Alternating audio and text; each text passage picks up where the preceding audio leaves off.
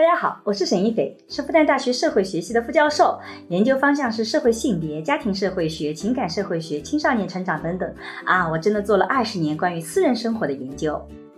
你好，我叫商建刚，我做了十六年的律师，七年的法官，现在是一名上海政法学院的副教授。我们也是结婚二十年的夫妻，我们将会一起主持这档由新事项光之来处出品的播客。在这档节目中，我和沙老师将会以男女不同的视角解释这个时代的爱情问题，从社会学和法学的角度探讨与亲密关系、婚姻家庭、社会性别相关的热点事件。那也会参差一些我们轻松的夫妻的日常聊天。他有最大的一个选择就是他要不要去留下那个红色的熊猫？我觉得他就是在也不断在探讨一件事情。如果有个东西让你变得非常特殊，甚至有可能让你不能去融入一个集体的时候，你是不是要把去丢掉它？你丢掉它的意思是，就你就丢掉了自己的特殊，就这种很有风险的，让你很独特的一些地方，你到底要保留它吗？你是要用一种很痛痛苦的方式是去把它给搞搞掉它，还是不断的去学着跟它不断的共处？你讲的这个点倒是觉得特别好的一个点，我的确有这种感觉。我自己从小的时候一直有一个比较大的一个缺点，就是呃，很长一段时间内都是被看成是缺点的，就是我自我感觉很好。我的自我感觉好，让很多人都不舒服。我经常自我表扬说：“哎呀，今天沈一菲真不错，很努力了，已经是。”然后我就觉得自己已经够努力了。但是这样，大家会觉得大家都是一样的努力，你也没比我们努力多少，你就天天在那边表扬自己已经够努力了。我其实呢，在小的时候，是你我就被认为是喜欢啊特立独行的，包括我现在走的这条人生路也是。特立独行的，天天折腾，定期折腾，绝对没事干。这一点可能责任归我，归责于我，就是我就喜欢做一些就是与众不同的事情，不走寻常路。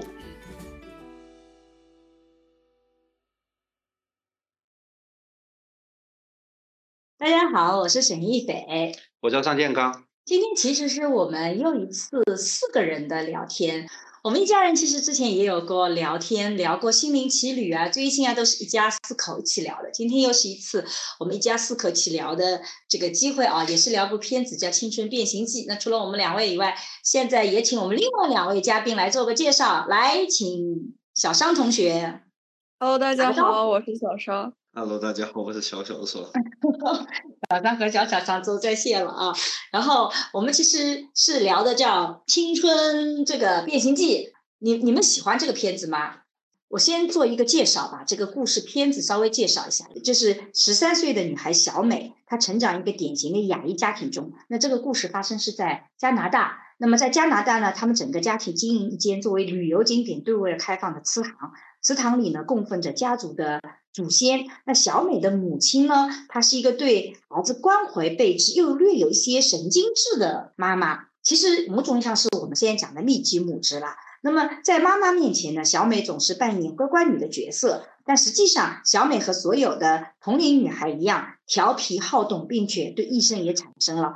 好奇，然后呢？这个小美其实电影里面有的时候也叫美美啊。美美她跟最好的三个朋友呢，他们都很喜欢当红的偶像团体 Four Town 的这个这个，他们是 Four Town 的迷妹，然后他们很想去参加那个演唱会。然后呢，在这种意外过程中呢，小美在巨大的压力下变成了一只红色的小熊猫。然后后面的故事就是在讲她怎么揭开她在家族里的秘密的。这个故事大概是这样的一个开始。然后我们后面再聊的时候，可能也会涉及到一些剧情，会略有剧透。如果大家觉得有剧透啊，觉得有问题的，也可以先去看看电影，然后再回来听也可以的。这个片子不是靠那种剧情惊心动魄转折来取胜的，恰恰是有些细节很有意思，所以我觉得分享出来有没有问题。好，那么先介绍了一下这个剧情以后，嗯，我们就每个人谈谈这个片子的你对它的感受。从大的开始说吧，来，老大，你觉得你喜欢吗？我觉得他还是用一个比较时髦的一种展现方式，动画片的形式来展示一个比较传统的故事，嗯，没有什么太多新意。你觉得没有新意吗？啊，我觉得这个片子特别的形象，就是把这个中国家庭里面的比较普遍的，我做家庭研究里面的新一代的特点。描述出来了。以前我们都是父母很凶，打一顿，所以就是如果是有问题的父母，常常是负面的。可是这个片子里的父母，他其实是很爱孩子的，孩子也是很希望在妈妈心目中是好的，他是正面，但是的确又形成了问题，所以我觉得还蛮代表新型的家庭的，所以我觉得还挺好的。那小商同学认为呢？我其实也差不多这个感觉。第一点，感觉就是人物形象非常的丰满。我看完这部片子之后，我觉得每一个人他的每一个特色都是非常鲜明的。其次，我觉得就是很真实，因为就很多很多细节。我记得印象最深刻的一个细节就是妈妈问问啊，这是谁？这就是四成男孩吗？四成男孩里面怎么有五个人？我觉得这很真实，就影射到我们现实生活中，韩团有一个团叫 Twice，还蛮火的。Twice 里面有九个人啊，不是两个人，不是两个人，甚至不是。所以说就感觉这个很。小小张，你觉得这个片子呢？小小张的评价是这部片子比较女性向。我在成长的过程中，暂时没有遇到什么因为对别人生气然后受到处罚的。也许是我母亲做的比较好的原因，对吧？是一个意思。这是表扬嘛？小小张谈了一个很有意思的点，他说这个片子好像是女性向的，然后呢，他作为男生，他在里面就共鸣不多。所以我其实很想问，为什么这个英文名字叫 Turning Red？就是因为他十三岁的时候第一次来月经嘛，嗯，就见红嘛，啊，所以叫 Turning Red。我竟然你这次看出这个点来了。其实我觉得那个名字很有意思，Turning Red，它其实是有两层意思的。第一层是一个女孩子的初潮期，也就是进到青春期的一个典型的特征啊。我们第一次来月经，月经是红色的，所以它是变红。还有一个就是它变成那个小熊猫，也是一个红色的熊猫，所以它情绪一激动，它就变成了红色。所以我觉得那个 Turning Red 是一个非常有呃这个两重意义的。哎，我对我爸的这个。就是 turner 竟然是有跟那个月经有关系，感到震惊了啊！我爸这个角度非常好，我都没想到这个点，确实感觉很合理啊！就是感觉就是成长期，为什么它叫青春变形记的？原来可能就是 turner 一边就是青春，另外一边在变形，所以他在发中文发音的时候就把两层意思已经解读进去了。对，就所以说感觉就是已经讲解了是青春期的一个感是正在从幼儿小孩子变成大人的这样子一个故事。其实这个片子对我们家挺有意思的。我们家小小商正好今年是十三岁，跟这个片子里的主人公是一个概念，呃，一个年龄。而我们女儿呢，性别是跟一样的，那年龄已经过了，已经成年了，对吧？所以很不一样。哎，我觉得这里面的爸爸形象很有意思啊。来，老商同学，你觉得那个爸爸形象跟你像吗？我觉得是因为那个妈妈，所以造就了那个爸爸吧。那他妈妈在家里什么都管。包括管他爸，嗯，对吧？他爸是打下手的，爸爸对孩子呢，相对也比较宽容，嗯，因为家里都是妈妈做主嘛，嗯，我觉得现在家庭呢，特别城市家庭里面，还是妈妈做主的多了，嗯，因为相对而言反而就不是原来的严父慈母的角色，嗯，严父慈母是在父权制向下的，嗯，啊，就是现在社会相对而言反而是密集母子比较多一点，嗯，啊，这里就有一个从父权制向密集。母子的过渡和转型嘛？啊，天哪！你爸现在竟然能够……他最近突然变得好学术，当个教授组。有没有发现他变化了？这种学术被信口拈来了，就 哎，我觉得这个爸爸形象是特别的很多见。你看，他其实很爱他妈妈的，也很欣赏他妈妈。但是他就是默默的在后面做，然后看脸色，然后不敢提反对意见，因为他知道他妈妈那个这个大熊猫有多大，所以说明他妈妈其实脾气暴的时候是非常厉害的，所以他是会很很谨慎、很压抑的，所以他经常是看他妈妈的脸色。但这个爸爸其实起了很好的后盾，因为实际上他是支持孩子的，所以中间就有一场这个坐下来在床边跟孩子聊天，那个关于最这个要去最后去追星的那一段。我觉得这好像也是好莱坞常用的一个典型吧，就是那种爸爸最后会扮演这样的角色啊，尤其在对亚裔的家庭想象里，对吧？他的这个爸爸最后还是救了他的妈妈。嗯，你看他虽然很小，他赶紧跑过去画圈儿，画圈以后鼓励大家一起来救，因为他一个人也拉不动，他的能力是有限的，就很多奶奶辈的啊，姑奶奶和奶奶，嗯，都一起。变成那个小熊猫，大熊猫，小熊猫，很大的小熊猫，很大的小。熊猫，变成红色小熊猫，一起把它拖过来，嗯，对，吧？所以他其实很知道他妈妈变成很大的小熊猫的那种样子，对，但是他从来没有跟孩子说。但是呢，当他女儿变成了第一次这个变形了以后啊，他就跟他太太说，是到时候了，嗯，就把这个家庭的这个 DNA 的真相要告诉他女儿，嗯，这样的话，其实他还在，我很难想象他在女儿十三岁之前啊，嗯，他一直隐瞒着女儿这么一个特征啊。呃，他忍的也蛮苦的，我觉得这爸爸。嗯，我倒是觉得这里面的妈妈形象，在我看来是很典型的，就是我这几年研究的妈妈，真的是对孩子非常的爱，然后呢也能表达爱，然后也不打骂，但是呢的确很高的期望值，然后自己呢做的非常的完美，所以也希望孩子成为一个很完美的孩子。这也是在亚洲好像很多的情况。亚裔的家庭经常有的情况，然后这个妈妈，我觉得当时呃特别让我觉得有意思的就是，经常去偷窥自己的孩子，偷拍，偷拍，然后去观察孩子怎么样子。我觉得这个跟我们中国被保安赶走，对我们中。好想知道孩子在上课怎么样子哦。然后我之前做研究的时候就遇到过做家校互动，有一个老师就说这个妈妈经常每天打电话问老师说我们家孩子怎么样，然后那个老师就说你家孩子挺好的，不错。然后一个月以后，这个妈妈就把这个老师给告了，觉得这个老师不关心自己的孩子，每次都说还好不错，就没有具体的东西。但是这个老师就觉得很很郁闷，就说你家孩子就是很正常的一个孩子在那边，我觉得他是差不多的，我还能讲什么东西？他既没有犯什么错，也没有什么特别好的事情，一个多月。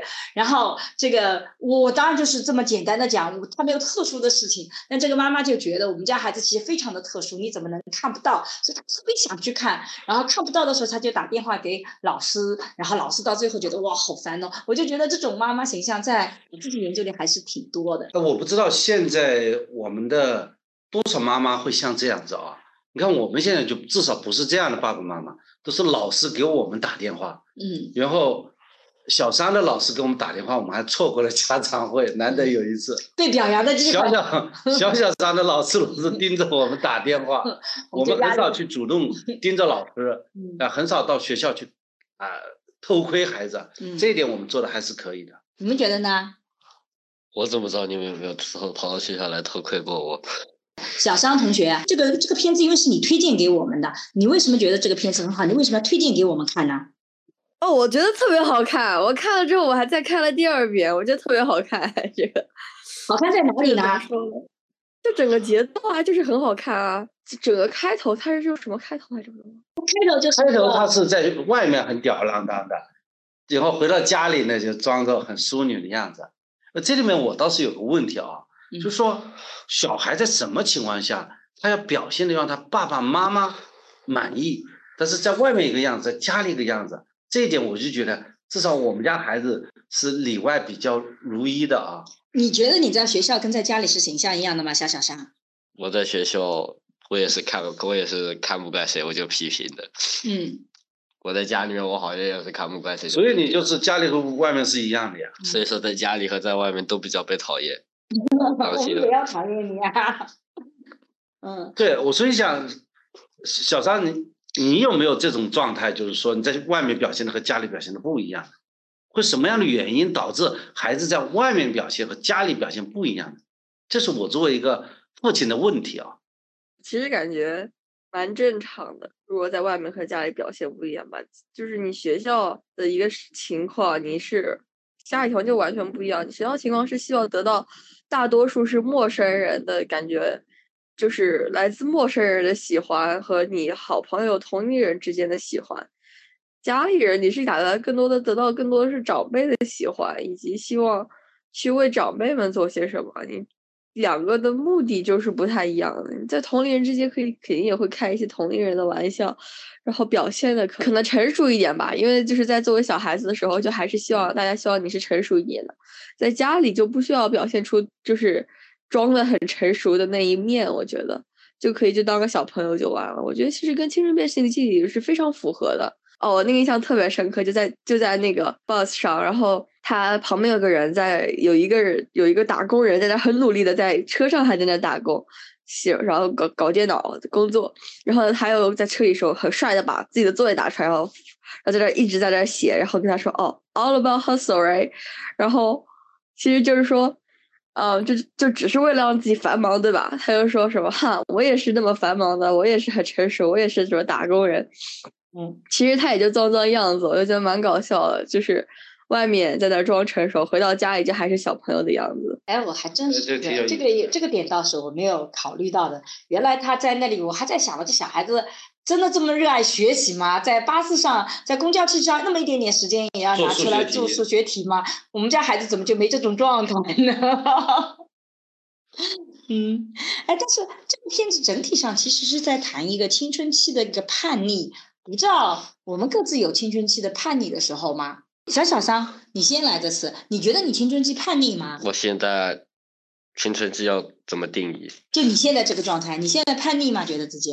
你这个问题，那我当然要说自己不叛逆了。但是这个回答就有点叛逆。啊，好好好，我叛逆，我叛逆。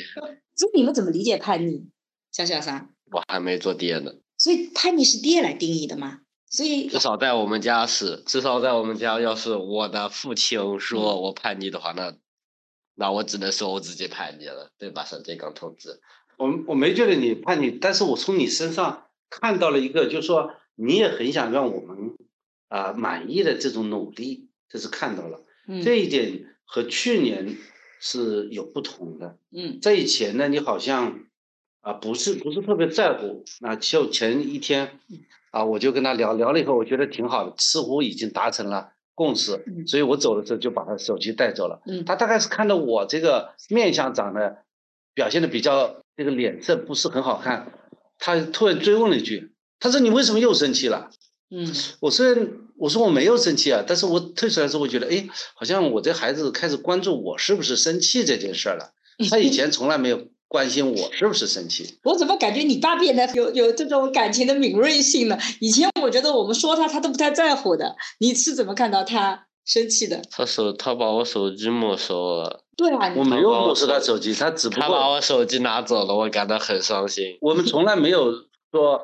要把他手机没收，所谓没收是不还给他的意思，前提是，嗯，我跟他说，我把你手机放到外面去，你要可以随时还给你，所以不不是没收，是临时性的保管，嗯，对吧？然后他说，哎，你怎么这么不高兴了？我就觉得，哎，好像你看到我的一些想法，我最近也看到他也很想哄我们大人开心嘛，看到他这个努力。所以老尚同学，你有叛逆吗？我觉得我们家两个，我有叛逆，我有小时候有印象很深刻的一次叛逆，而且那次叛逆给我带来了不利后果，所以我自己印象深刻。那一次是我爷爷，就是天气很冷，我印象当中也是差不多这个时候四五月份的时候，什么倒春寒那个状态，你知道吗？嗯。结果爷爷呢回到家里在那加衣服。就哥他跟我说，哎，小孩子，你给我加衣服。嗯，他听我听他说要给我加衣服，我就毛了。嗯，结果我看见他在脱衣服，我说你也脱衣服，凭什么让我加衣服？啪，我把衣服给脱了。嗯，因为结果呢，他是把衣服脱完以后，在里面加了一件衣服，再往外面又穿上去了。但是这个时候我就决定，我不想去模仿他，结果我把衣服给脱了，就我冻得瑟瑟发抖。结果我爷爷因为也忙，他也没高兴管我，他加完衣服就出去劳动了。结果我一个人坐在家里，少 本来就冷，再少穿件衣服，冻得我到现在还记得。所以说，我觉得就是你叛逆有的时候会有后果的，这个后果自己要去承受的。奇怪的是，你看你自己有过。这个别人要你穿衣服，你不想穿，那你为什么经常去关注我们家儿子的穿衣服？你经常要去干涉小小上的穿衣服呢？因为他需要穿衣服的时候，就要提醒他穿衣服。所以我知道了，是因为你爸爸自己曾经冷过。你知道为什么他比我更关注你穿衣服？他时时刻刻关注你衣服穿少了没有？是因为他自己在青春期的时候他自己冷过，这是他自己。这不是说我还没有走出原生家庭吗？对啊，你就是你小的时候你自己的。恐惧的东西，你就会在孩子身上就呈现，所以我就觉得你天天关注着他穿衣服多了少，我就觉得我自己也没有那么多的关注，我顶多是觉得实在是穿少了，或早上起来我会关注一下，其他我不会关注的。但我的确觉得你很关注这一点，所以这是你的叛逆，那你叛逆也还好了，不过你小时候叛逆被你爸也打的。对这个事情，我们现在所面对的这个时代发生了变化了，嗯，现在有。家庭教育法，这在以前没有的。嗯，在以前就是在父亲在，父亲是可以打孩子的。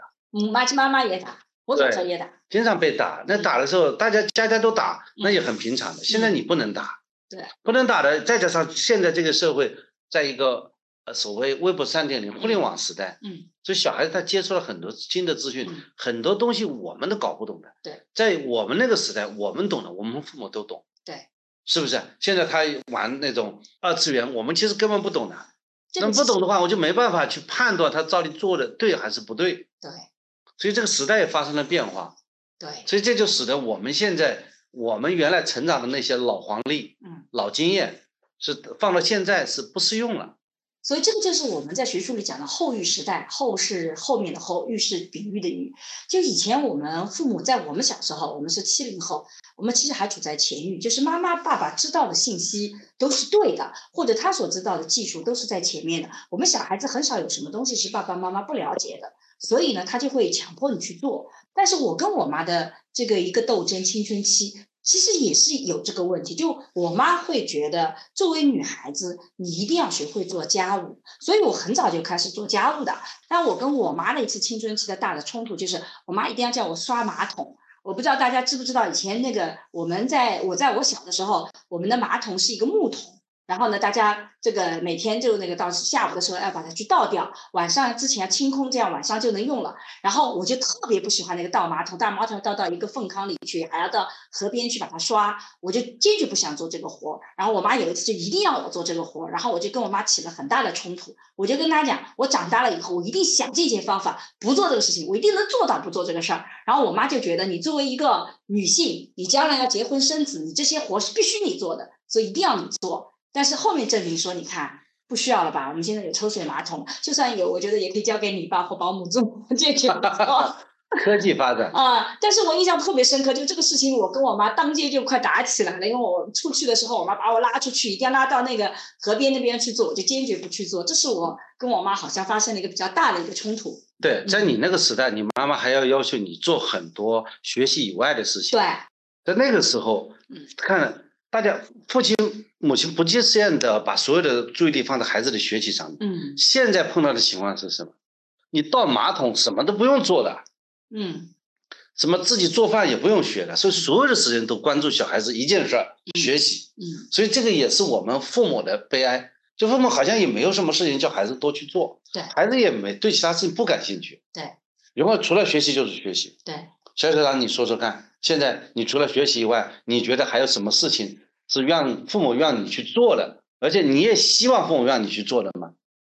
问了一个十分好的问题，那你的答案呢？我的答案是，我觉得你们绝大部分让我做的事情，我都不怎么能接受。比如说，比如说我们叫你做什么事情，你不太想接受。写作业，写作业不是我们叫你做的，是老师叫你做的。我我们除了老师叫你写作业，我们现在有没有其他事情要求你倒马桶吗？现在不需要，谁都不用倒，肯定不会要求你倒。要求你做饭吗？也不用你去做饭。我相信未来外卖那么发达，餐厅也那么发达，也不需要孩子学会怎么做饭。当然了，如果你把烧饭变成你的兴趣爱好，那是可以的，但是绝对不是一种生存技能。嗯，还有什么？自己穿衣服，嗯自己洗澡，自己刷牙，就这些自自己生活自理能力，这总归是要的吧？嗯这个是要求他做的啊，嗯按时的刷牙、箍牙，嗯对不对？嗯你说是可能也就是我们这一代父母这一代能做的事情了。也的的确确，我之所以不教孩子做家务劳动，是因为我在家庭里我也不做。如果我也不做，我就觉得我没有办法教别人去做，因为我自己做的不够好，我自己也是家务劳动都不太干活的人，所以我就觉得这种情况下你叫孩子做就很不公平。但如果我自己做的话，我就可以带着孩子做，但我自己都不做了，我怎么叫他做呢？哎，这里面还有一个问题，就是这个片子里面的小美对她父母好像也没什么意见的，对啊，他们对父母好像没什么抱怨，嗯所以她想取悦父母，嗯，对吧？对，那么你们觉得我们对你们有些什么，就说对我们有什么意见吗？我感觉我是没有太叛逆的时候，小叛逆嘛还是有一点点的。具体有什么事情我也忘了。其实我个人对于这个片在讲什么有一点其他的看法。我不觉得这部片子是主要是在讲叛逆，我觉得它主要还有很多很重要一个点是，它是在讲那个红色熊猫。对，就是嗯他有最大的一个选择，就是他要不要去留下那个红色的熊猫。我觉得他就是在嗯也不断在探讨一件事情：如果有个东西让你变得非常特殊，甚至有可能让你不能去融入一个集体的时候，你是不是要把去丢掉它？你丢掉它的意思是，就你就丢掉了自己的特殊，丢掉了这个特殊给你带来的一切好处。比如说，你可能就很受欢迎，你可以用这个变成大熊猫，大家很喜欢、很可爱来去赚钱。你也可以去参加，嗯，一个非常大型的一个 party，which is 你之前不被接纳的一个地方。但同时，你也有可能因为有了那个红色大熊猫，你突然之间就变身，你不见得可以很好的去管住它。如果说你没有很好的管住它，那你就会闯闯下祸来。就这种很有风险的，让你很独特的一些地方，你到底要保留它吗？你是要用一种很痛痛苦的方式是去把它给搞搞掉它，还是不断的去学着跟它不断的共处？我觉得是每个人其实都会经历的一件事情，会不会要不要去舍弃掉我们很特殊的点？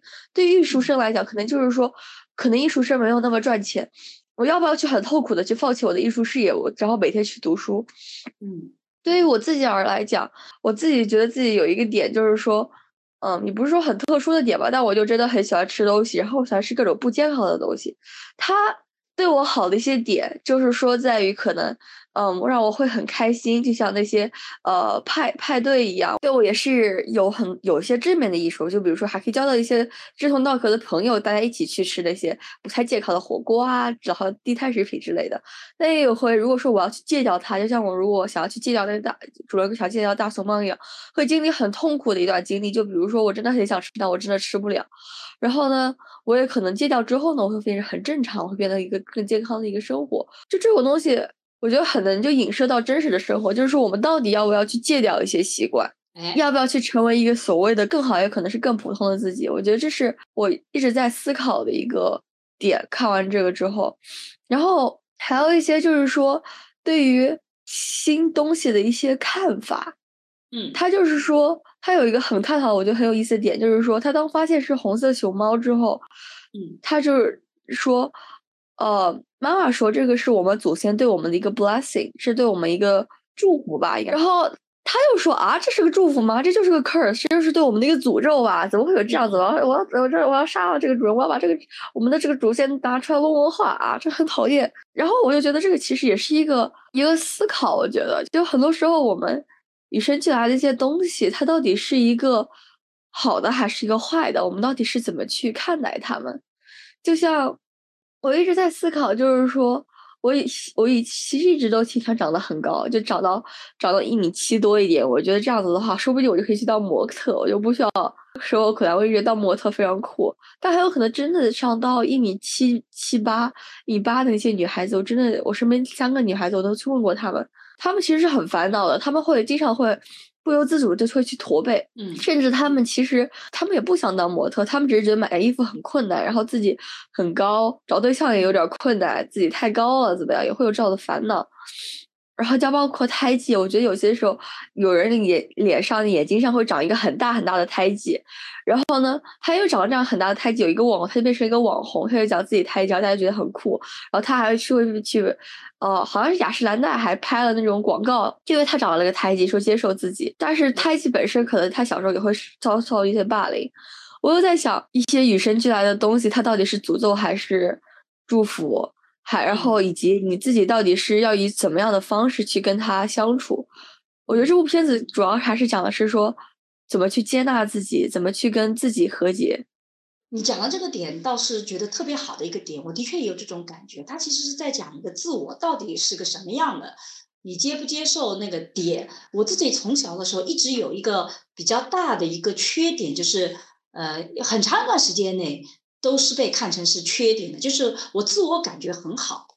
我的自我感觉好，让很多人都不舒服。用我妈的话说法，就是我从小就比较骄傲，一有点小的优势啊，就立马尾巴就翘上天了。所以我从小，我妈对我讲的最多的一句话就是“有则改之，无则加勉”，就是这个谦虚使人进步，骄傲使人落后，一直跟我这么讲。然后我到了高中以后，我高中的同学对我有个特别大的印象，就是我经常自我表扬说：“哎，今天沈一菲真不错，很努力了，已经是。”然后我就觉得自己已经够。够努力了，但是这样大家会觉得大家都是一样的努力，你也没比我们努力多少，你就天天在那边表扬自己已经够努力了。然后很多人会因为这个就不太喜欢你，老觉得你就以前的很多的不喜欢我的人都觉得我就那种属于啊自我感觉特别好的，然后很骄傲的。然后我们的老师有的时候也老是鞭策我，他们老觉得是因为我。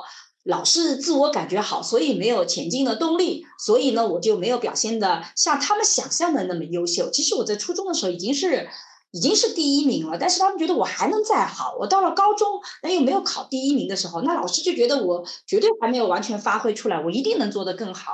但是我自己就觉得我已经够努力了，所以这个一长很长一段时间内，我一直觉得这是我一个很大的缺点。然后你也想着去改，但你也很难改。但反倒到了现在。我突然发现，其实那个自我感觉好是让我度过很多危机的很重要的一个能量，就是我对自己还是比较满意的。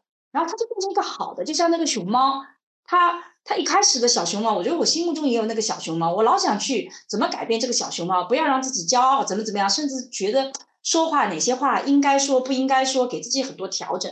但反倒现在就觉得，哇，这简直是上天给我一个特别好的东西，它让我自己特别能接受自己，就这个东西不好。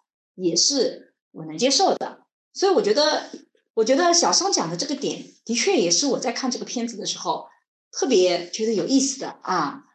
我在小小商身上怎么看到这个你刚才说的那个痕迹呢？我叫他做事情，他说我今天已经学了几个小时了，我已经学了啊好几个小时了，我需要休息啊，这是也是一种自我表扬吧？是的，所以你知道了为什么你有的时候经常会看不惯小小商？是因为你看你也看不惯我这一点，我这两天这个小商同学，你因为不在家，这两天你爸特别看不惯我。他突然发现我每天 睡懒觉，他发现我每天工作的时间没有多少时间，他自己从早上七点多就起床，然后一直工作到凌晨十二点，一直看文章，一直写东西，就可以持续的工作。而我早上一般要十点钟才从床上爬起来，然后再。看看书啊啊，很舒服的。我一般一天如果能够有效工作四个小时，看东西、写东西，我已经觉得自己很努力了。啊，他就特别看不惯我这一点。然后我觉得你看不惯我的东西，就是你如果找对象一定有这个问题，你看不惯他的东西，他就在孩子身上会出现的。所以小小商你知道吧？你爸看不惯你的，其实就是我遗传给你的东西。那是你的错喽。我不觉得是错呀，我觉得对自己满意是很好的呀。我现在不觉得这个小熊猫是不好的。我我接下来我回应一下，哎，你要不你有什么要回应的吗？嗯，有什么好回应的？就是刚才刚才 你觉得你妈讲的这个，你觉得你那个是你的缺点还是优点？你身上的某一个特点是你的缺点优点，你考虑过这个问题吗？我身上的绝大部分特点一般都会被老师批评一顿，但我也不怎么管他。哦，对你可能就是不怎么管其他人说的话。嗯。那说明你这是好事啊，比较就是你已经接纳你自己了呀。目中无人，这前提来讲就是说，所以很多老师是不是看不惯你？但他但是教育改革了，他们也不能拿教鞭抽我了。感谢法律。我其实看到小小小上的成长，我就想，其实我小时候也是，大部分老师其实是看不惯我的。我只是比你不一样的地方，就我成绩够好，我成绩好到已经没有人可以挑剔我了。所以我才能混得下来。但是当年我在读高中的时候，我的校长经常把我妈找过去，他就觉得我，比如说我收信太多，我跟男同学关系都很好，然后呢，嗯，还跟男同学合影，就那种我们那个时候啊，跟男同学合影是件很严重的事情，所以好像老师是很看不惯这一点的。我自己有这种感觉。我回忆一下，其实一个人的自我的成长，能够像小商这样现在就那么成熟的。刚才那一段很长的啊阐述啊，我听完了以后，我觉得蛮开心、蛮欣慰的。但是我在自己成长的过程当中，我有很长一段时间我是不接纳我自己的。对的。我甚至我来证明。到了大学以后，我也不是特别能接纳我自己。对的。嗯，现在我其实也不是特别接纳 我自己的，就是说，号称是个完美主义者。你从正面来讲是完美主义者，我就老是喜欢去。找我自己身上的缺点，嗯，然后想去改它。你想想看，你像我，呃，语语文不是很好，嗯，但是我从数学系换到法律系，嗯，就觉得写文章肯定是我弱项嘛，那我就就是要写文章，嗯，啊，英语不好，但是呢，英语不好是英语底子不好。我是从农村这个慢慢农村初中、高中读上来了，很显然英语不是我的优势，也没有花多太多时间。原来一直搞花时间在数学竞赛上面，所以我们要去做涉外的业务。现在天天在看英文的文章，就我就觉得，就说一件事情让我做的很顺手，嗯，啊，干什么事情很顺手，我就对他失去了兴趣。嗯，我并不是就说持续这个事干的很顺手，我就很享受去这么干的。对，我反而去喜欢去做一些，就天天挑战我自己的那些缺点的那些事情。觉得这个事有一个优点能发挥出来，人生已经可以了。这个事儿如果说做起来很轻松，我就觉得没什么意思。就像当然也很贪婪，我觉得我也很贪婪，我就想一辈子就多做一些事情，多去体验一些事情。这样的话可以让自己不断的丰富。我知道，也许这也是继续没有成熟的表现。我也认为很可能就是不成熟的。所以，我人家看到我觉得，哎，你怎么还像一个大学毕业生一样的，充满着 对社会的一种啊一种期待啊，眼睛还放光。我也不知道这到底是优点还是缺点啊。至少我现在还没有给自己一个评价，觉得这一定是好的。嗯，哎，小商，你其实觉得你你有爸爸这个特点吗？因为其实你是更像爸爸的。你觉得你有这个特点吗？我感觉我以前有，但是我现在就像我，我现在就开始很喜欢看这种与自己和解的片子，因为我就我觉得我看《Turning Red》可能很吸引我的一个点，就是我也会遇到我爸之前的那些问题，但我就是我会觉得自己说哪个地方不好，哪个地方不好就要去改，但是《Turning Red》其实也是在不断的讲这一件事情。主人公最后终于接受了自己的不完美，接受了自己的那个红熊猫，最后他们两个一起就是就是与自己的缺点共存。我觉得其实也就是在讲这样一个点。我觉得我自己也是，然后他甚至把自己红色熊猫当成一个就是最侧点的那些东西，让别人一想到你就可以想到这样子。我觉得我自己的一个经历很像的，就是说我自己小时候不是觉得自己很黑嘛，我一直就会因为我会因为肤色特别特别自卑。我会就是不展露自己的皮肤，一直穿长袖长裤，然后脸上会喜欢戴口罩。其实有一些有一个很大的原因，是因为我真的对自己的肤色非常不自信。我觉得别人就一直说我黑，我一直说我黑，一直说我黑，然后就要把自己全都遮起来。然后有的时候，如果别人说我黑，我真的会难过特别特别久，虽然表面上还有点笑着。我就是觉得自己跟自己没有和解。然后现在我就觉得，就是说与自己和解。我觉得在西方文化里，我也看到了说也有皮肤很黑的人，他们甚至会喜欢说，嗯，小麦色的皮肤。那我感觉就是说，已经就是与自己和解了吧。如果说我自己就是一个没办法变得很白的皮肤，那不如我就变成一个小麦色，一个非常健康的肤色，也是很好看的。我的感受啊，就是说，包括这个这个老桑同学，包括小商。其实我在跟你们在一起的时候，我特别知道怎么去跟你们交往。比如说，我跟这个老桑跟你们爸爸在一起的时候，从谈恋爱开始，就是你会很吃惊的。就他当时在我们大学里，明明长得很好，其实有很多女生喜欢他的，但是他完全没有意识到，他会觉得自己不配。小商，你是不是有的时候也会有这种感觉？就别人都觉得你很好的。但你觉得自己不配，而这种不配不是虚伪的，是真的觉得自己这个也不好，那也不好。所以我其实花很多很多的时间，包括跟小商在一起，跟有有这个跟我们女儿在一起。其实我比较做的努力的事情是告诉你这件事情其实是好的。我跟你爸爸在一起的时候，跟桑老师在一起的时候，我就经常他做件什么事情，他老觉得这个不好，我要绞尽脑汁告诉他，哇，在这里你有一块做的很好，我要去找那个点出来才能。把这个气氛给搞好了，才能让他重新觉得自己很不错。但是我在面对小小商的时候，因为小小商跟我太像了，所以我就不知道怎么去综合这一点。就我能综合你们两个人，比如说这个小三小时候也是会有类似觉得啊，这个哪一个点不好，我觉得我是能够找到方法去综合的，因为我在跟你爸爸交往的时候已经找到这个方法。但相对来讲，碰到小小三，我就不知道怎么去教育了。因为你的毛病也是我的毛病，我都没找到解决自己的问题，我就不知道怎么给你能量。所以有的时候我觉得爸爸在教育你，为什么我觉得爸爸更多的教育也是种综合呢？就是可能这种力量也能带着我们，我们自己自我感觉很好还不够，我们也得要更努力。要不然你像我一样，天天就看着自己觉得都不错，一天工作个四个小时不就可以了？其实是很难发展起来。我觉得其实我也没有像我爸那么极端，我感觉有点像你们俩一个综合的感觉。我觉得我一直处于一种两极的状态，一会儿自我感觉很好，就是觉得自己哎呀，我的这太配了，我的天呐，感觉就是天下第一。这个人虽然这个地方比我好，但那个地方我绝对比他强，自己很厉害。但又有的时候就经常会做很多时候会觉得就是说，哎，其实我就是在这方面其实不够好，一定是因为这个地方不够好，那个地方不够好，所以我不能做什么事情。可能因为我我觉得我多了一点你的性格，所以说我也更容易跟自己和解一点。我建议我爸多看几遍 Turning Red，多跟学会自己跟和解一下。啊，其实我在这个问题上还是有不同看法的，就是说，你这个小美她最后是驾驭了她那个小熊猫，小熊猫，嗯她驾驭了小熊猫以后，她就会变得很灵活，就是说，它可以把它变成那个这个小熊猫，然后马上又跳又跳回它自己，它又变个变大，再变小，嗯所以这个时候它那个 turning red，这个 red 不是已经就不是负面了。嗯他把一个负面的东西变成了他可驾驭的一种能力，嗯这个时候对他来讲就是一个优点。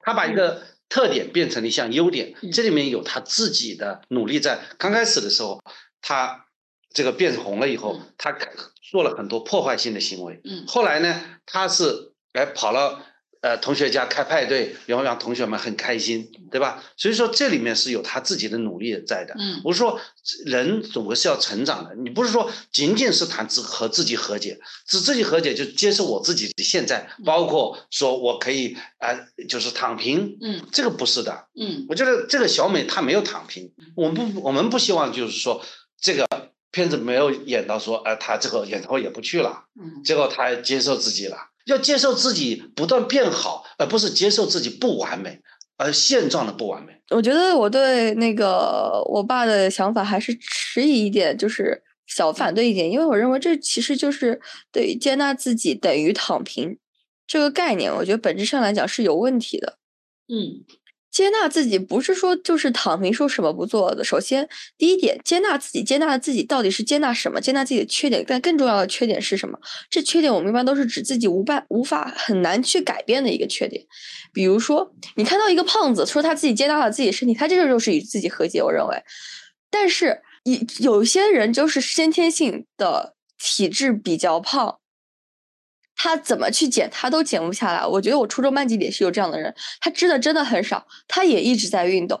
你看他打篮球，他也是一直去打篮球，但他就是瘦不下来。可能因为自己的肥胖，还会受到嘲笑。这时候我们就，我觉得这时候有一个声音是跟他说：“你继续去减肥，你去试其他各种各样的方法去减肥，不要躺平。”还有一种声音，我们就是说所谓的接纳自己。这个接纳自己，我们不是说我们去反对整个躺平的一个过程，而是我们要去告诉他说，人的一些特点是 OK 的。嗯说不定你可以像小美一样，把自己的这个你认为的所谓的缺点，把它变成特点。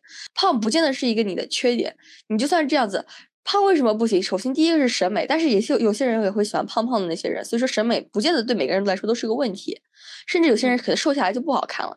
还有第二个点，胖我们会担心健康，但有些人的体质就是是胖了才更健康，因为他们那些体质他们就是瘦不下来，所以说他们是适适合生来就是要比较胖的一个状态的。他这个接纳自己，我不觉得就是说是去躺平、去放弃，而是说以更好的与自己生生存。而且我觉得这种所谓的这种接纳自己，其实可能会去反对躺，说什么反对躺平，说一定要嗯、继续去努力，去想各种各样的方法，其实是更对自己生活是有更正面效果的。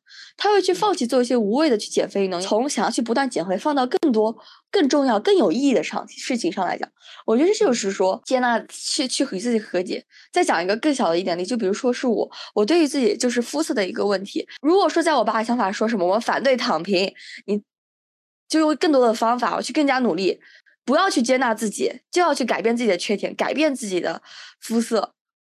其实我做了很多努力，我就是没办法白下来，我可能生来就比较黑。相反，我接纳了我自己，我认为这个其实就是好的呀。我不需要再去不断的去挑选长袖的衣服，我不需要每次的经历就是注意在于自己对自己的一个不断的质疑，对自己对自己的心情不好，然后同时我也把自己的皮肤黑看成了一个特点。我觉得把自己的缺点看成一个特点，这个过程就是接纳自己的一个过程。然后这个接纳自己的过程，并不是说是一个躺平的过程，而是我们把这个这个缺点放到别的地方去了。我们不是整个人生就躺平了，而是说我把自己什么选衣服的这些精力，可能就是放到学习上面。我不需要每天每个晚上去花那个半个小时的时间去看逛街、看那种长袖，去选择自己的衣服，去遮盖自己更多的肤色。而我是把这些精力就是实打实的放到学习上。我不觉得这个是一个躺平的过程。接纳自己不等于躺平，这是我可能想要表达一个点。还有，甚至我还有可能会再去 argue。那我觉得就是什么，我我觉得我自己理科好，文科不好，我就想要去不断把自己文科好。这个样子的话，我就我不接纳自己，我就是要不断去内卷。但其实不妨换一个想法说，你觉得自己理科好，文科不好，可能其实是因为你自己文科就普普通通，理科很好，会不会是因为这样子一个原因？如果说我们接纳自己的话，你就是想自己就是一个文科比较普通，理科很优秀的人。如果我用这个角度上来讲，我会去不断的把自己的理科的优势最大化、最大化、最大化，我成为一个理科真的很厉害、很厉害的人。这个其实就是也是接纳自己的。我不觉得这个接纳自己就是说是在躺平，去不去改变自己缺点，而是我是不断的去发展自己最优点的那个地方。嗯，也是不断的 approach。对，我觉得小张讲的更加完整了，的的确确，这呃讲了这个。比较公允的这样一个想法，在这里面的确我还很还很难去把它提炼出来一个什么样的逻辑，就是说，逻辑我们很清楚了吗？对，他实际上是也是用另外一个否定语气，就是说接纳自己不等于躺平。对，那么接纳自己等于什么？对吧？就是说我原来是接纳自己，很可能就接纳自己不能躺平。我讲这个观点，对吧？接纳自己可以，但是不能躺平。但我但是呢，但我他讲是接纳和接纳自己不等于躺平，但是我们还没有去定义什么要叫接纳了自己。但我觉得小桑其实在讲的这个点是在我们家庭里很重要的一个点，就是说你有的时候接受，比如说我跟儿子，我们就对自己很满意，但我们这个点并不意味着我们就不努力了。但是你每次看到我们两个对自己很满意，你就很焦虑，你觉得我们对自己满意就意味着我们就不去努力了。所以你就很想来干涉我们。我觉得其实小桑是今天把女儿是把今天这个点讲清楚了。就我们接纳自己，觉得就这样子，但并不意味着我们就不努力了。我们也会去努力自己感兴趣的点。我们在自己喜欢的地方，我们也是去拼的。我们没有说就停下来。所以你自己觉得接纳自己啊，我们对自己很满意，就意味着我们就不努力了。所以你就焦虑。就在我看来，那个。小红色的那个小熊猫，它其实不仅仅代表自我，它代表情绪。因为小小小小熊猫，呃，这个红色的红熊猫什么时候出现的？就在你情绪激动的时候，它就出来了。所以其实激动，对，就青春期你还会面对一个问题，就青春期里面情绪是起起伏伏的。所以你在青春期的时候，怎么控制你的情绪？我觉得这个也是一个很重要的点。就激烈的情绪，它到底好不好？是不是我们一直要保持？很平和才是好的。我们很多时候对孩子的要求都希望你情绪比较平和，你不要特别的起起落落。但是这个片子其实在问，那个激烈的情绪是不是就不好？因为那个激烈的情绪好迷人呢。当他那个红色的熊猫出来的时候，它毛茸茸，它它特别迷人。但你把情绪收走了，你就变成一个很普通的一个孩子。但你恰恰是有那些激烈的情绪，你才变得可爱了，你才变得有特色了。对，我觉得这个点也是蛮好的啊。嗯。就是说，当你在青春的时候，你你易怒，对吧？又容易爆掉，你经常就爆掉。那么，怎么去处理这个爆掉？怎么看待这个小朋友经常爆掉的情况？你刚才讲的这个逆反心理，那肯定是也是爆掉的一一个前兆吧？就是整体上就是有逆反心理，但是最最在情最最那个那个那个关键的时间，他就是会有个情绪上的爆掉。嗯，所以你怎么看？爆就爆了呗。到底是爆掉爆掉，还是说要控制它不让它爆掉？我的想法就是它爆了就爆了。比如说小小张同学是不是经常有爆了的时候啊？算是吧。我我的态度就是它爆掉了就爆掉了，我就让它去爆好了，我就离开一会儿。你为什么会小时候会爆掉呢？我只是比较看不惯绝大部分人而已。主要是看不惯你爸妈，也不是，我只是我我也看不惯你，也不是针对你们俩，我只是看不惯绝大部分人，我的意思就是。但这个恰恰是你青春期的一个典型。也没有，我从小时候就不太喜欢绝大部分人。没有，你小时候可可爱了，你小时候简直是人见人爱。那可能就是除了小时候之外。小小桑呢？觉得呢？这我觉得是一个很好的一个。议题啊，就是说说每次成年人都要说自己说想要到成情绪平稳的成年人，但是我自己实打实，因为我觉得自己就是正好差不多已经快度过青春期，刚十八岁，感觉就是成年的时候。我感觉就是说，虽然我情绪平静，但我没有以前那么容易开心了。我觉得我以前就是情绪很波动很大，一下子哦贼开心贼开心，所以我们可能成年人不知道就是小时候特别开心，就是因为我们情绪易变，我们情绪很容易受到感染，但不断随着成为一个情绪平稳的人，可能这对办事效率在工作的时候做决定的时候会有更大的，就是会有非常好的一个正面效果，但是嗯，其实实际上的话是让自己的生活的一个情绪指数还是下降。然后对于我弟的那个点，其实我想说的是，我也经常看不惯别人。我小时候也是，我小时候觉得没有一个人好，就觉得啥也不行。现在感觉就是大家都还挺不错的。我感觉 就是都要经历一个就是就啥都看不惯的一个年纪，可能我们家就是这样吧嗯，就说到我了，点我的名了。哎，我是的，我其实呢，在小的时候，是你我就被认为是喜欢啊特立独行的。嗯，我就是属于那种特立独行的，嗯，包括我现在走的这条人生路也是特立独行的，天天折腾，定期折腾，绝对没事干。这一点可能责任归我，嗯归责于我，就是我就喜欢做一些嗯就是与众不同的事情，不走寻常路。嗯，所以其实这个是在青春期特别正常的，我自己是很能接受的。而且我我觉得爆了嘛就爆了，爆了以后你就过一阵子就好了嘛，你也不会一直爆。那爆掉两种，嗯一种是外爆，一个是内爆。啊，你还有内爆的吗？对我通常表现为内爆，我好像我们都外爆嘛。小小上，你有内爆的时候吗？来说应该算没有。啊，所以内爆是什么意思？内爆就是说对自己极其不满意，然后呢？但是外面表现出来很冷静，没事儿。最后表现就是自我独立、自我孤立，嗯就是自我幽闭，嗯，有的时候就不说话，不理别人，反正就自己很不开心，但别人不知道为什么不开心，对这叫内爆，嗯知道吧？在我的表现主要是内爆为主，嗯很少外表。你你少外爆了，你 你外爆的好吧，他有外爆吗？小小张？那肯定。嗯，因为我觉得这一点是在设计的时候很有意思的，因为他自己要表现跟他妈父母讲的时候，他就说啊，我想到了爱，然后他看到了父母期望的眼神，就说啊，考考虑到了爸爸妈妈的爱、父母的爱，所以我就能控制我的内心的小熊猫，可以让它变大变小。但实际上，真正的这个爱是来自同伴的，所以其实这个问题其实也是问我们自己啊，就是说，呃，老桑同学。你你你年轻的时候好像没啥朋友啊，我觉得。谁说的？嗯，我我跟你谈恋爱的时候，我就觉得你朋友不，你朋友很多，但是你不是跟我朋友，真不多，但是铁杆有一些。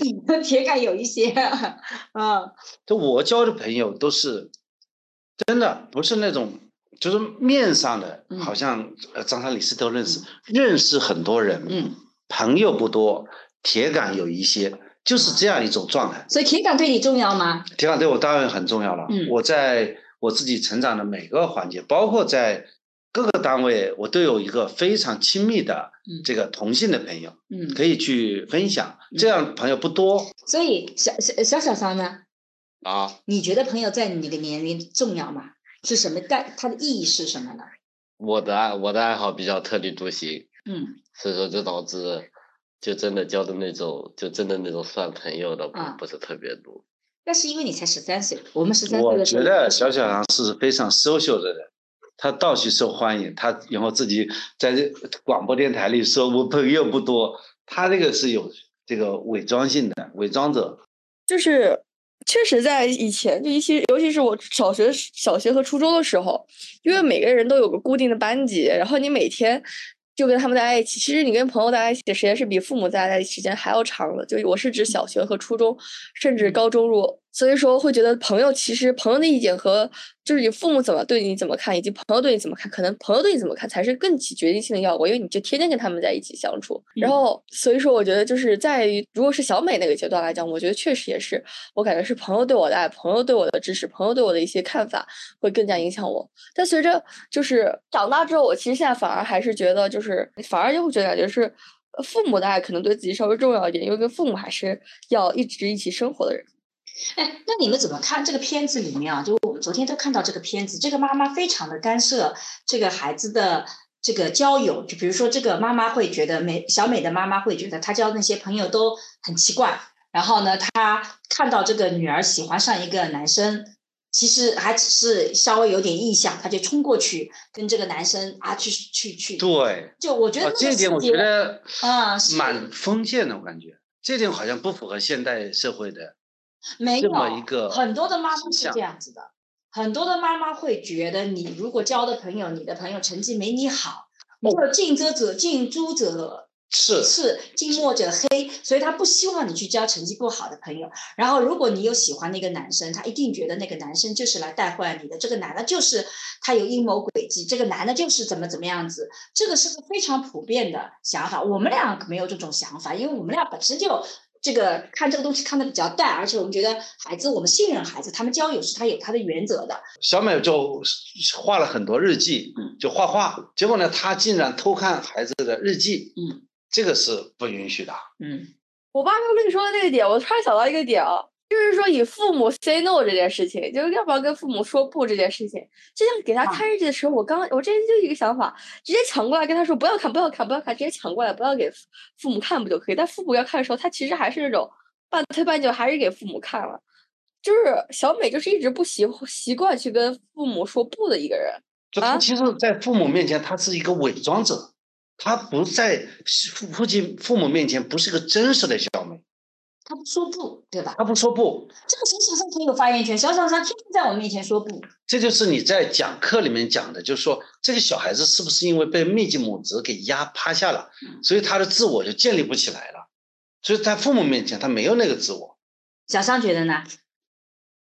对啊，他甚至在他放弃，他甚至爸爸妈妈叫他回去的时候，他甚至放弃了他整个友情，他觉得很重嗯要的那些爱，他把这些都直接放弃了，就是因为他不想跟父母说不。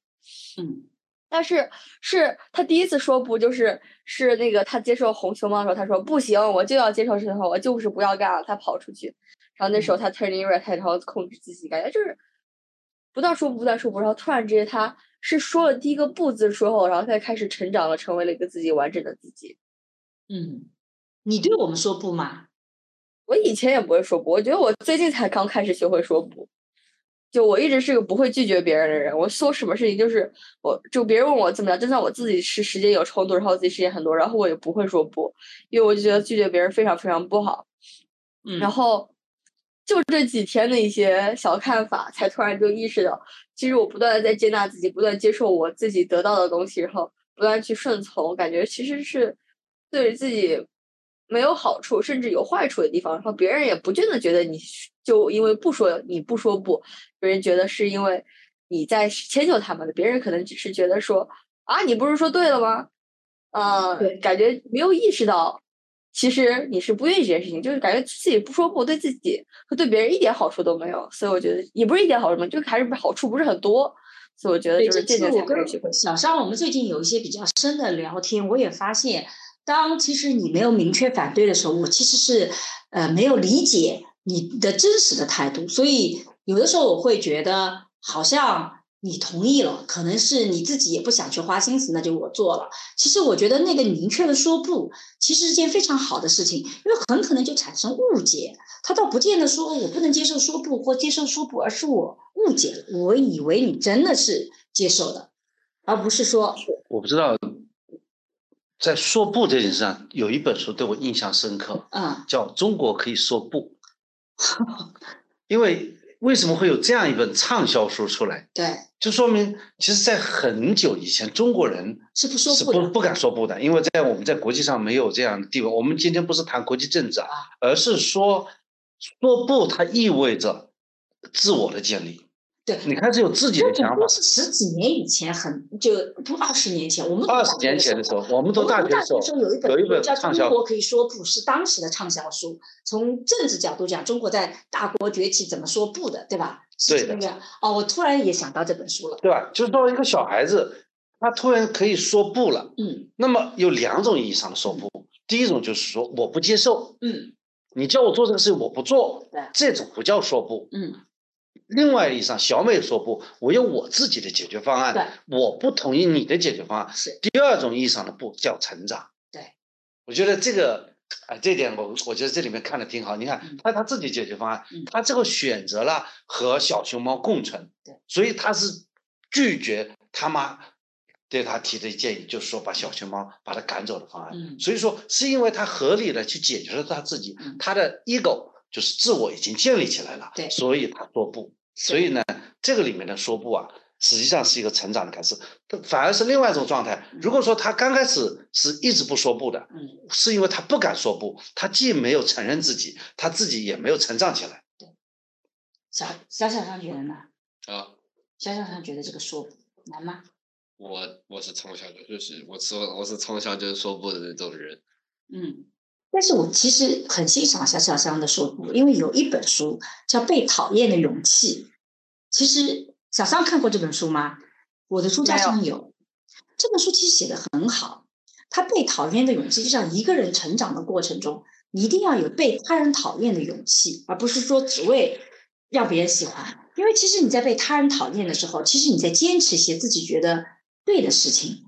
所以这本书的名字就叫《被讨厌的勇气》，我觉得那个题目就很好，就是可以说不，就是就是说你坚持你自己就就一些理念。对这点，小小香做的很好。小小香觉得，哎，很多人讨厌我，但我也不见得一定要去改。这个其实是一个自我意识很清楚的。但你有没有意识到别人讨厌你什么呢？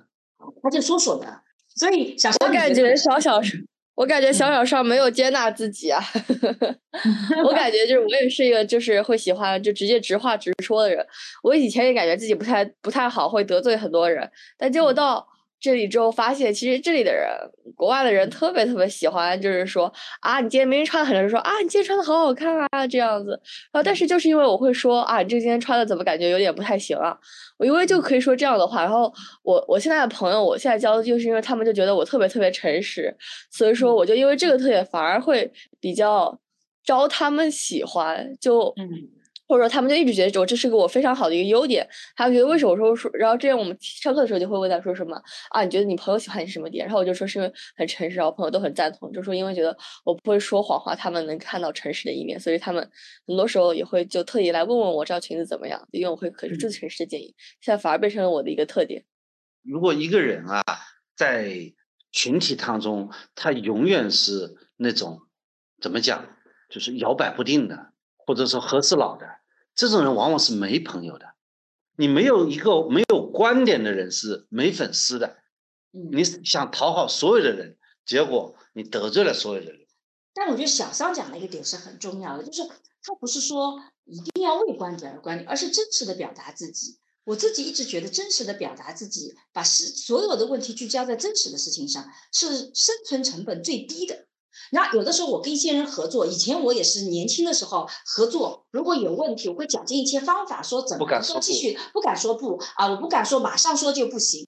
但我现在就发现这个成本很大，因为你一开始没有把他的问题指出来，他也不知道，后面你就会为此付很大的代价。所以我现在的做法是，如果这个人我一眼就看到了他的问题，我是聚焦在事实上的，什么什么事情你这么做会让我怎么怎么不舒服，我会直接把这个事情告诉你。如果这个人不能接受。啊，我跟他讲说，哎，你如果我每次来的时候你都迟到多少分钟，我自己会怎么焦虑啊？这个我很不舒服。他就找自己各种借口，他不接受，那我就觉得其实后面就跟他没有办法再交往了，你就可以把他 pass 掉了。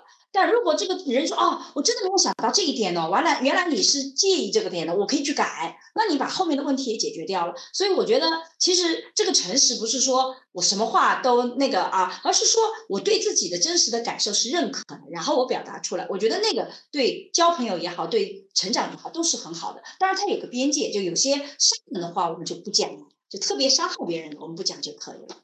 诚实是最好的策略。嗯，就当你在做一个决策的时候，你不知道该怎么去做。嗯，比方说，你当你在做一个陈述的时候，嗯，你如实陈述是一个最平、最节约成本的方法。我有个特别好的例子，我其实，在零八年生生小小香的时候，我就不喝咖啡了。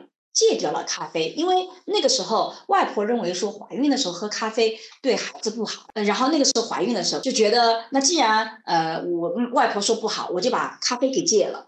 那后来呢，遇到很多场合。那一开始别人说啊，喝咖啡，其实那时候我我已经不喜欢喝咖啡，包括生好孩子以后很长一段时间，我对咖啡就没有任何的想法了。然后你跟朋友聚会，大家就点咖啡。以前的时候会觉得，既然大家都点咖啡，那我就点咖啡吧。然后就有个朋友特别好，他每次见你的时候给你这个拎一点咖啡过来啊，带一杯咖啡过来，那你就一定要喝咖啡。后来我就开始觉得不行，我既然不喜欢，我就告诉别人我不喜欢咖啡。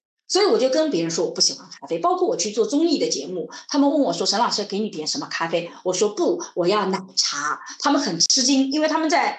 对艺人方面，很少有艺人要求是喝奶茶的，艺人都不喝奶茶。但我告诉他，我喝奶茶，甚至我一天要喝两杯。那我诚实的说的时候，我就发现，其实那个成本就很低啊，也不会让别人觉得说，为什么你就啊这么 low 喝奶茶？我也没这种想法。所以我就觉得，让我自己就每次去啊，他们买我爱喝的奶茶，我心情就很好，然后也不会浪费。所以我觉得那个说不其实很重要的。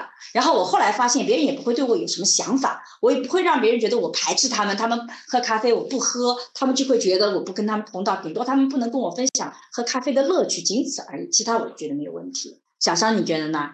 嗯，我也这么觉得。感觉学会说不，其实是终于有勇气来做一些决定。然后，同样，我觉得这个学会说不，也不是说只是单单学会说不，更重要的是自己有一定能力，然后自己可能有一定无法替代性之后，你才能更好的学会说不。要不然的话，就一直只能看可能别人的脸色，别人对自己喜欢的话，比自己对自己怎么样，可能。这样更重要的时候，你就没办法说不的。当你自己有一定无可替代性的时候，你才能学会说不。所以为什么是长大之后才能说学会说不？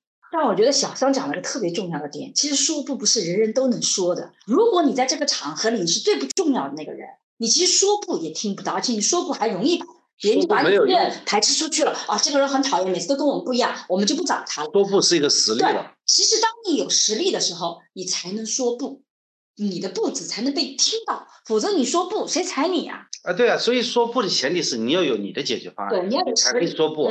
你有自己的解决方案，这就是实力。嗯，或者说另外一种状态，你说不意味着你是拒绝交易的，就是我可以不跟你聊下去，嗯，我可以不跟你做生意，我才可以说不嘛。这个前提是在有实有实力，嗯，对吧？你自己能够建立自己的一个。啊，就换句话说，你跟别人有这个讨价还价的余地嘛？如果你没有讨价还价的余地的话，你哪有资格说不呢？嗯，对吧？另外，我就刚才小张讲的这个东西，我觉得一个人的成长，他并不是说成人了就成长了。很多人成人，他还没有成长起来。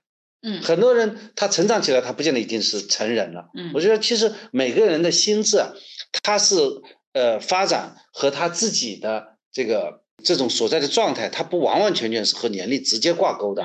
我就觉得，你像我，我刚刚开始的时候，我自己在成长当中就感觉到，就是说，刚开始我根本就没有说不的能力。嗯，就是即便是别人觉得我还不错，哪怕考到名牌大学来讲，我很少会去说不的，因为我觉得我自信心不够的。嗯我觉得我能够有今天这个份儿，哎呀，已经是。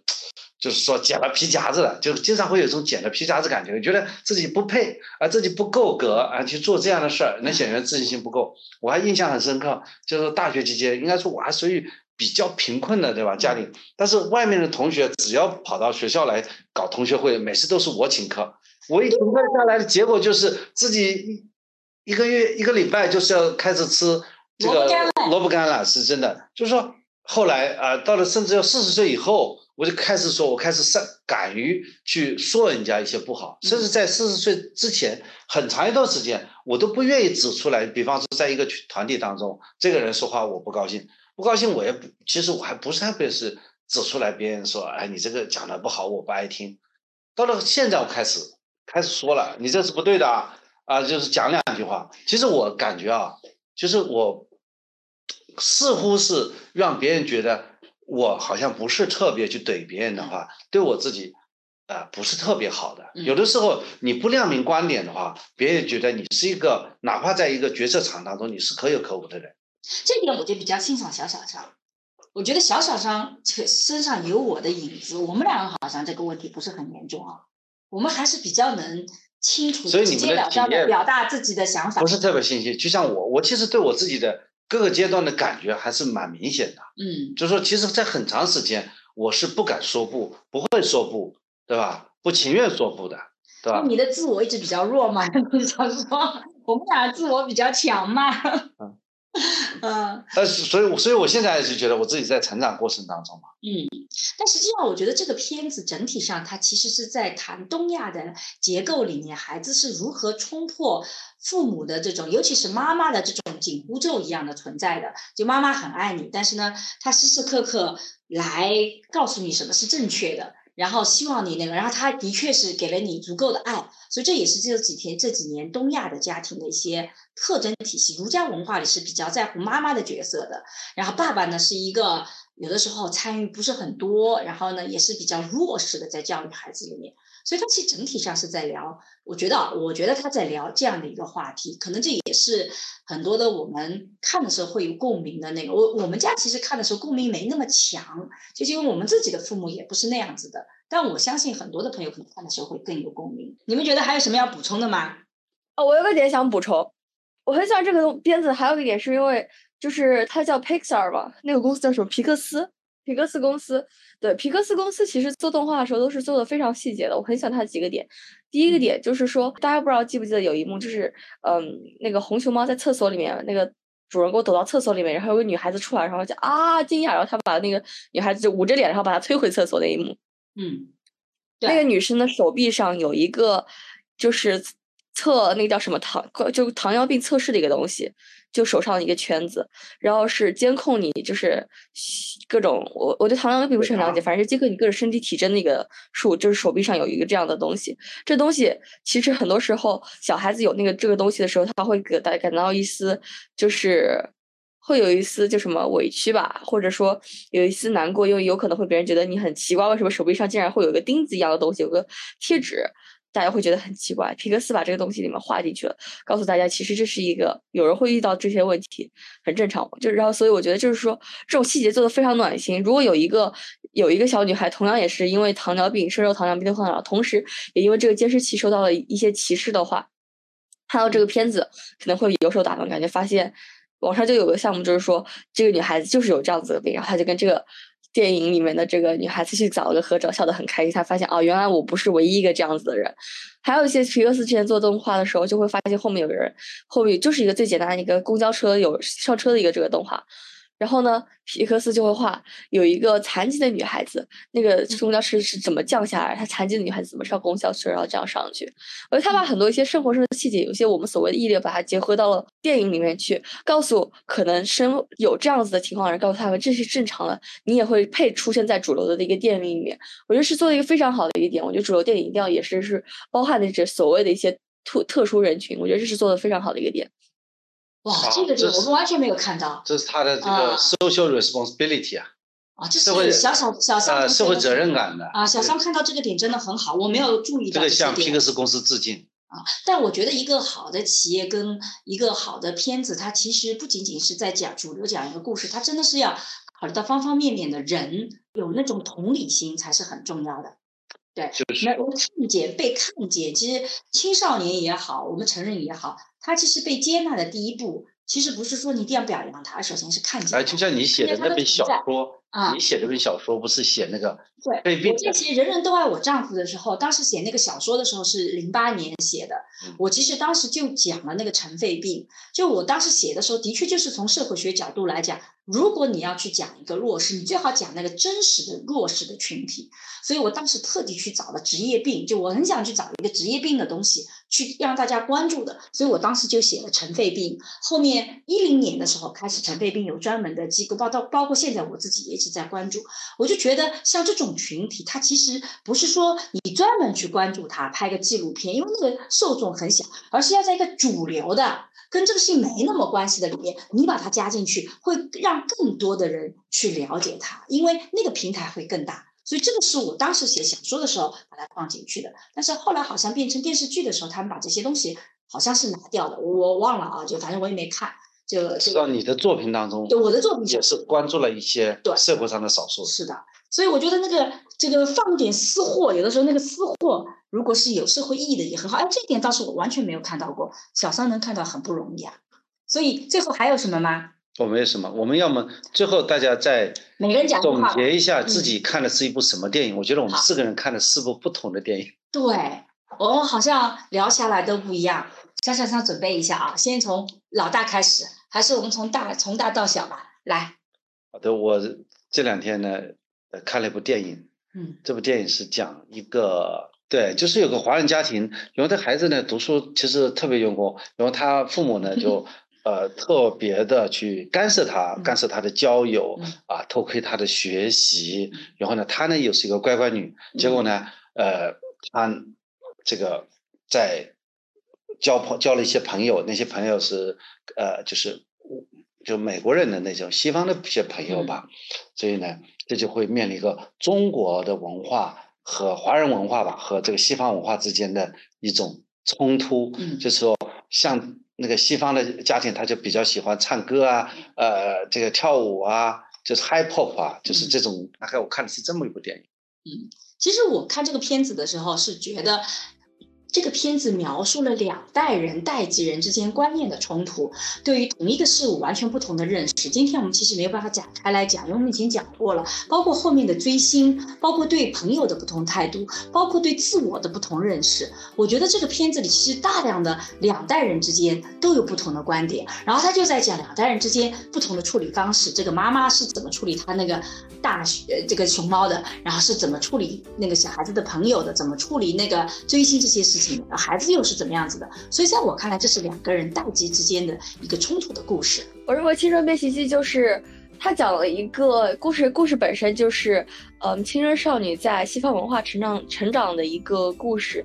但包括故事本身，故事本身可能大家没办法找到太多的共鸣，但是故事本身讲的一个主题，就像我们刚刚讨论到的自我，学会说不，跟父母的相处，朋友之间的爱，这些所有都是我们每一个人都可以产生一些自己想法、自己见解的东西。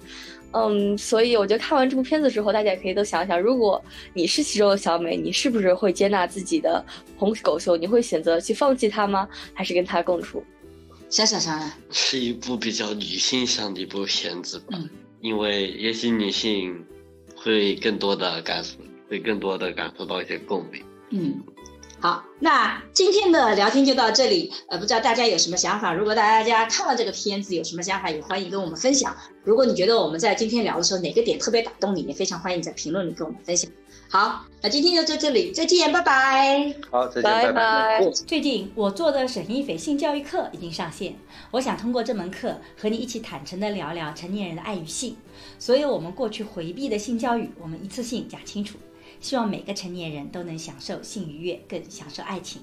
为了回馈一直关注和支持我的粉丝，如果你感兴趣，欢迎你搜索公众号“光之来处”去看一看。我和孟尝合作了一档付费播客，在二零二一聊性别，希望能帮助你打开对性别的想象力，做更自由的人。